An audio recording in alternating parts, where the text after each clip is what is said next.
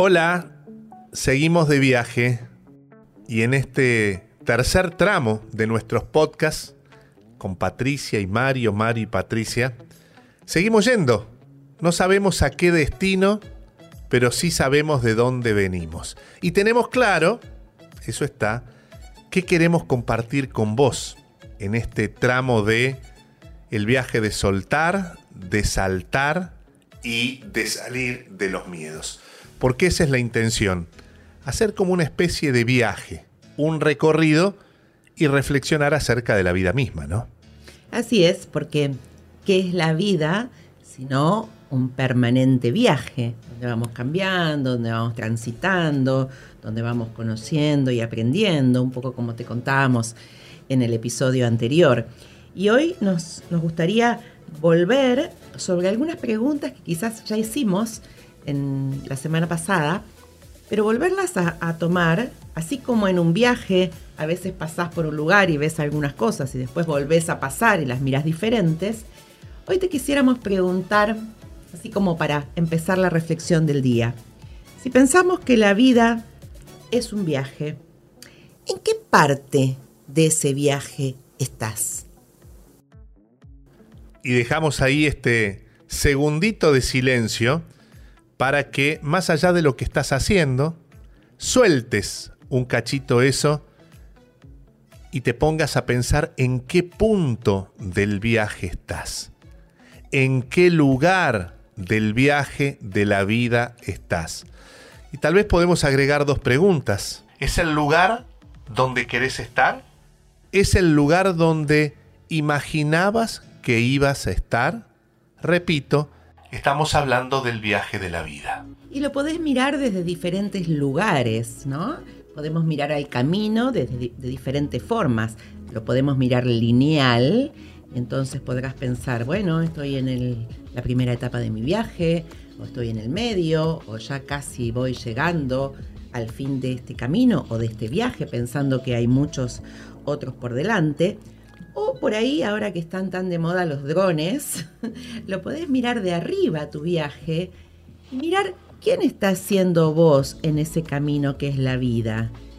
¿Estás en la mitad del camino a lo ancho? ¿Sos protagonista? ¿Ocupás todo el camino? ¿O te ves así como tirado a la banquina, en el bordecito de espectador, viendo cómo pasan los demás? Lo bueno de lo que nosotros llamamos el efecto drone que es mirar desde otro ángulo, elevado o elevada este viaje, es además poder definir qué tipo de viajero querés seguir siendo. ¿El mismo que te trajo hasta este lugar? Tal vez le ves valor, tal vez te dio resultados, tal vez es un viajero que te resulta cómodo y seguís con ese, ese espíritu de viajero hasta ahora. Ahora, ¿qué pasa si ese viajero que sos no lo querés más y estás necesitando un nuevo viajero hacia adelante, ¿no? Para las estaciones o los puntos que quedan hacia, hacia adelante. Eh, por eso digo que, y decimos, que el efecto dron nos permite también ver quiénes fuimos hacia atrás y reflexionar acerca de qué viajeros queremos ser hacia adelante. Y saber que cada camino tiene muchas bifurcaciones en cada camino hay las salidas donde uno puede elegir ir por otro lado. Entonces, acá la pregunta sería doble. Este viajero de la vida, ¿es el que querés en este momento? ¿Es el que necesitas? ¿Es el que te es funcional, digamos, el que te es cómodo? Y por otro lado, cuando haces el efecto drone, ¿ese es el camino en el que querés estar? ¿O te gustaría tomar la siguiente salida, poner el GPS y mandarte por otro lado. ¿Para qué? Pregúntatelo. Y me preguntaba también, mientras nos escuchábamos y estamos hablando con vos, ¿cuánta gente tal vez nos está escuchando en este momento y tal vez a nosotros también nos pasó en algún momento de nuestra vida que tenemos hermosos viajes hacia afuera, no solo cotidianos, en lo que hacemos, en las personas con las que nos relacionamos, en, tal vez los pensamientos que van surgiendo, en los lugares que visitamos, hay un viaje hacia afuera, pero tal vez el viaje interior está detenido hace tiempo, ¿no? Hay mucho movimiento hacia afuera, que es lo que sería un turista, que es el que va, observa, camina, pero no se le mueve nada por dentro. Y, reflexionaba sobre esto, tal vez hay mucho movimiento hacia afuera, pero el viaje interior o está detenido o en el peor de los casos, hace muchos años que estás en un mismo lugar sin dar un paso hacia adelante. Buscamos afuera muchas veces lo que todavía no hemos encontrado y ni siquiera nos hemos atrevido a buscar por dentro.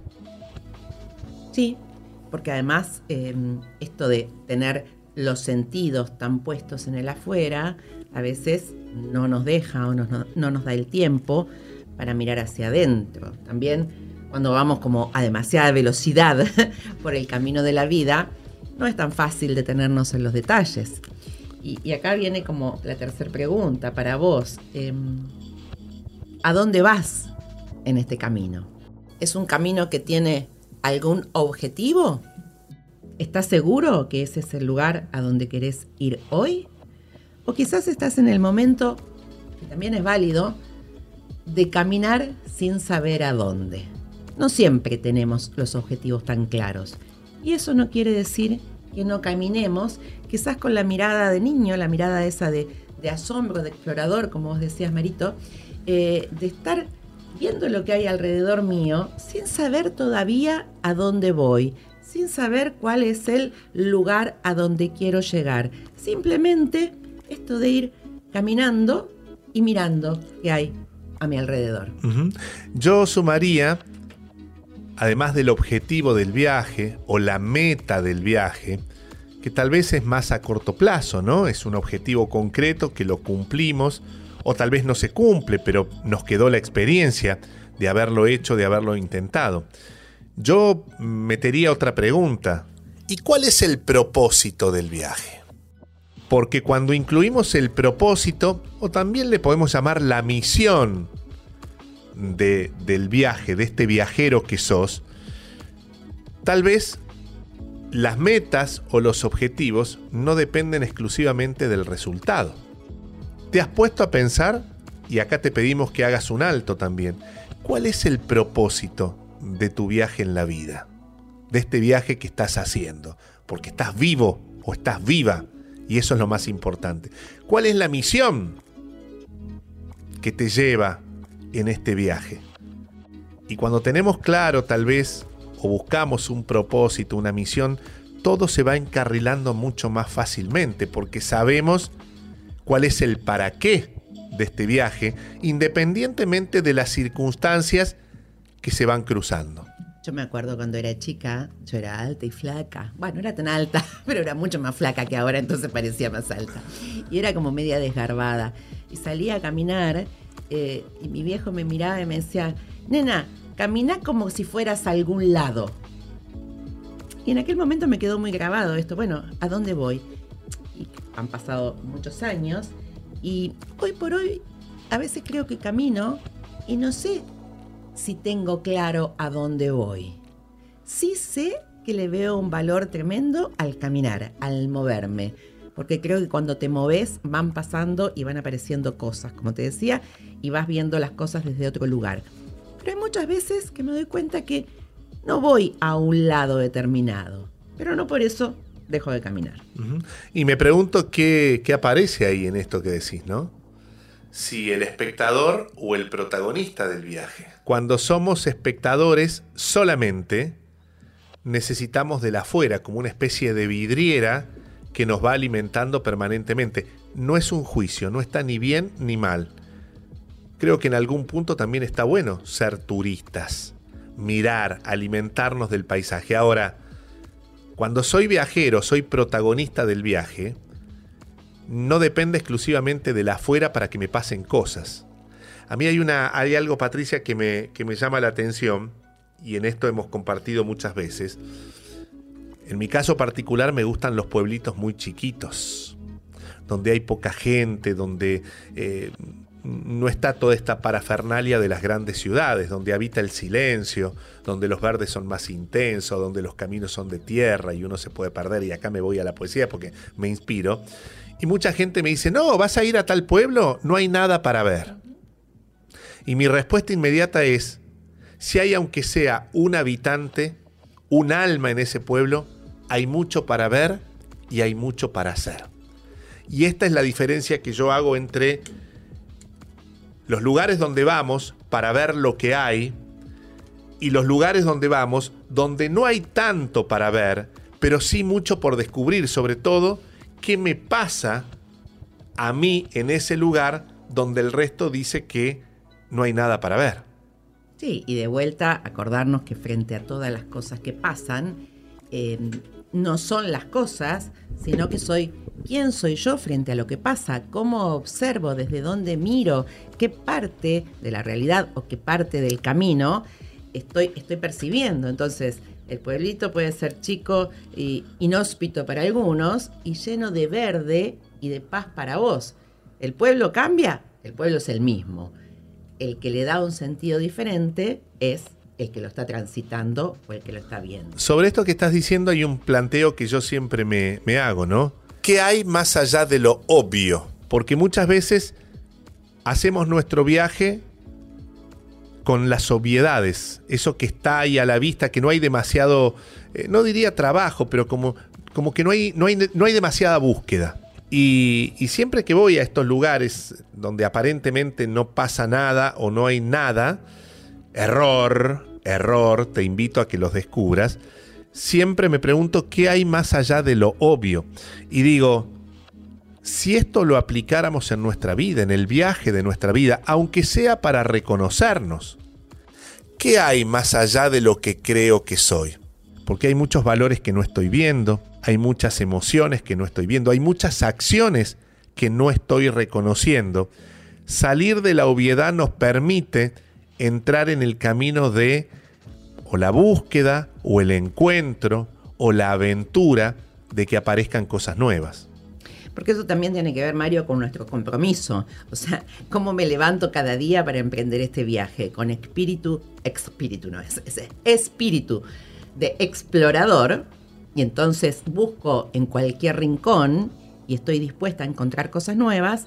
O eh, me levanto como mero espectador de lo que se pone ante mis ojos.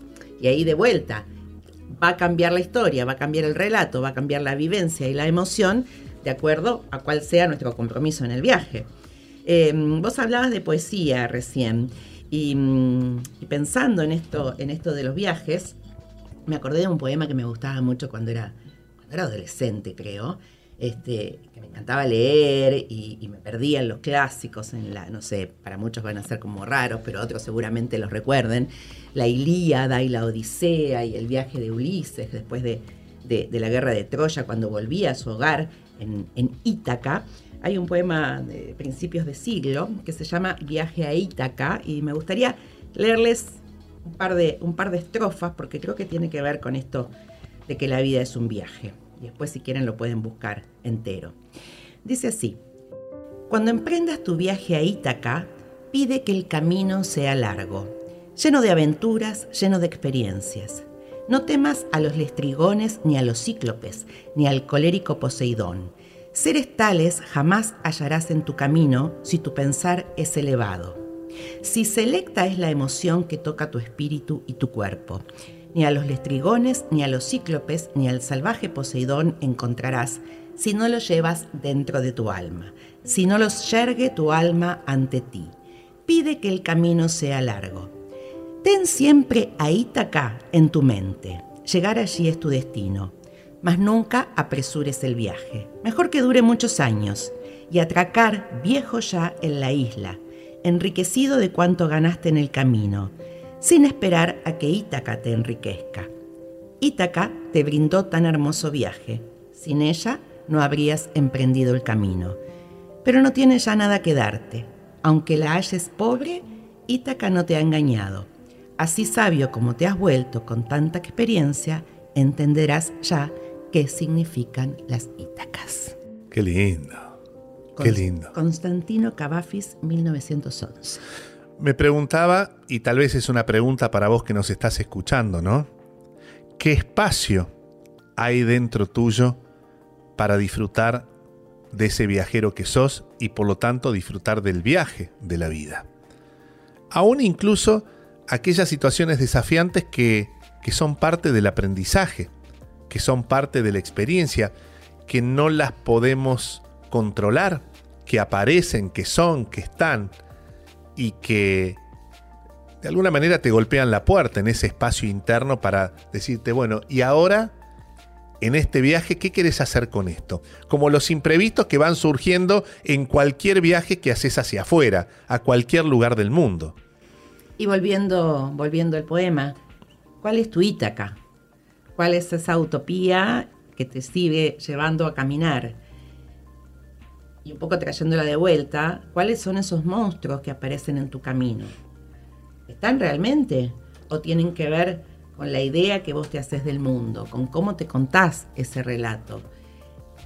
¿Dónde están? ¿Están en vos o están afuera? ¿Qué puede cambiar en vos para que no los veas o para que no les temas a esos monstruos que se te presentan? Y más aún, un poco creo que es lo que, lo que sale de esto que, que te leímos, en quién vas convirtiéndote mientras vas a ese Ítaca, que es el lugar, este, digamos, idílico o ese ideal que uno tiene a dónde va. ¿En quién te vas transformando? ¿Te has puesto a pensar en eso? ¿Te has puesto a mirar para atrás y decir, bueno, a ver, eh, ¿cómo era yo hace 20 años? ¿Qué fui incorporando en mi vida en este camino? Más allá que haya llegado al lugar que quería llegar o no. ¿En quién me fui transformando? Porque el camino es eso, es una posibilidad de transformarte. Y mientras pensás o sentís Ítaca y te vas contando, Patricia preguntaba, ¿qué te estás diciendo en el camino hacia Ítaca? También yo sumaría qué voces estás escuchando. ¿Cuáles estás tomando porque te sirven, le ves valor, te acompañan en el viaje? ¿Y qué otras voces son solo palos en el camino? Eh, hay una anécdota de hace unos pocos días entrevisté a una señora, sesenta y pico de años, hijos, ya está sin pareja, y su sueño de toda la vida fue armar un motorhome, en realidad era una casilla rodante, ahora se llama motorhome, y viajar sola por todo el país. Finalmente lo hizo. Acondicionó una camioneta, la ayudaron sus hijos, la ayudó alguien que sabía de viajes, la acondicionó pipí cucú para que tenga su bañito, su cocina, su dormitorio, al volante y viaje. Y lo que me decía, mientras me contaba todo esto, es que si hubiese sido por las voces que fue escuchando cuando la gente se enteraba de esta aventura hacia su propia Ítaca, estaría debajo de la cama. Me dijeron las cosas más terribles si yo hubiese hecho caso a todas esas voces que aparecieron, no lo hagas, tenés cuidado, a esta edad, te parece, te va a pasar tal cosa. Me dice, yo tendría que estar debajo de la cama sin moverme. Se desafió y hace ya varios años que está viajando alrededor del país. Nunca le pasó nada de lo que le decían que le podía pasar. ¿Qué voces elegís escuchar? ¿Y para qué? Y, volviendo al tema de la antigua Grecia, yo estoy muy enganchada con eso hoy en la mañana, eh, me acordaba recién que, este viaje de, Ulises, que, se relata en la Odisea, que es la vuelta a su casa, era un viaje que en principio iba a durar unos pocos meses. Y terminó siendo un viaje, por eso se llama la Odisea, que duró 10 años. Él demoró 10 años en llegar a Ítaca. Entonces pensaba este, en los tiempos modernos, ¿Qué pasa con esta emoción que está tan de moda y que, nos visita muchísimo, que es la ansiedad? Quiero llegar a Ítaca ya, lo más rápido posible, sin escalas, barato. Quiero todo ya. ¿Qué pasa? ¿Qué me pierdo cuando me dejo tomar por la ansiedad y quiero que las cosas ocurran ya? ¿Qué se hubiera perdido Odiseo en este camino de aprendizaje, de monstruos, de relatos, de aventuras, de, descubrir cosas diferentes. ¿Lo puedo traer a la vida? En un ejemplo de viaje concreto. Ayer me visitaron cuatro estudiantes de una escuela de locución que tenían que hacer un trabajo. Terminamos de hacer el trabajo, era una entrevista, y nos pusimos a hablar. Y me preguntaron qué consejos le daba yo a ellos que estaban todavía estudiando y no eran profesionales. Yo por supuesto le dije que ya a esta altura de mi vida no doy consejos, pero nos pusimos a charlar y algo que me trajeron ellos, que los profesores todo el tiempo le dicen que cuando se reciban es un trabajo muy complicado, es muy difícil y con muchos inconvenientes. Entonces yo les dije, me dicen, ¿para vos también fue jodido? ¿Es un laburo jodido? Y yo lo que les dije sin saber, este, sin linkearlo con esto que estamos hablando, yo disfruté tanto de cada momento hasta llegar al lugar donde estoy hoy, que puedo vivir de lo que me gusta, que para mí no fue un problema, fue un entusiasmo. Y uno de ellos me dijo, qué loco, no nos enseñan a disfrutar de la búsqueda y sí están concentrados en el momento, en el Ítaca. El resultado. Entonces digo, ¿cómo nos vamos directamente al resultado? sin disfrutar del proceso y que el proceso también, aunque muchas veces tengamos no, también puede ser parte del viaje y podemos disfrutar para seguir buscando más en esos profesionales que estos este, cuatro alumnos quieren ser, ¿no? Cómo está concentrado todo en el día que te recibas y no en la búsqueda que hay entre que te recibís y sos profesional me, preguntaba sobre la falta de entusiasmo, la falta de, de estímulo para que no se caigan en la búsqueda y sigan en el viaje hasta que finalmente lleguen a ese Ítaca que están buscando. Y tal vez es un cambio de paradigma, ¿no? Y centrarnos más en el recorrido que en la meta. Y vuelvo a leer la última estrofa. Aunque la halles pobre, Ítaca no te ha engañado. Así, sabio como te has vuelto, con tanta experiencia, entenderás ya qué significan las Ítacas. O sea, el, resultado no es lo que te define. Lo que vas construyendo es quién va siendo vos en ese caminar. Así que te queremos invitar a que, si querés, nos compartas alguna reflexión, algún pensamiento que se te haya generado a partir de estas conversaciones súper desordenadas este, que compartimos con vos y que tienen como hilo conductor en esta temporada eh, el viaje externo y el viaje interno. La última pregunta, como para que te quede. Al comienzo de, de esta charla, te preguntábamos en qué lugar del viaje estás. Y te dejamos esta otra pregunta. ¿A qué distancia estás de tu Ítaca. ¿Qué podés hacer para llegar a ese lugar donde querés llegar? ¿Qué te está haciendo falta? ¿Qué podés sumar en tu maleta? ¿Con quiénes? Estas preguntas son temas de las próximas conversaciones desordenadas. Recuerda que nos podés escribir a www marioypatricia.com. Ahí te leemos y conversamos con vos. Gracias.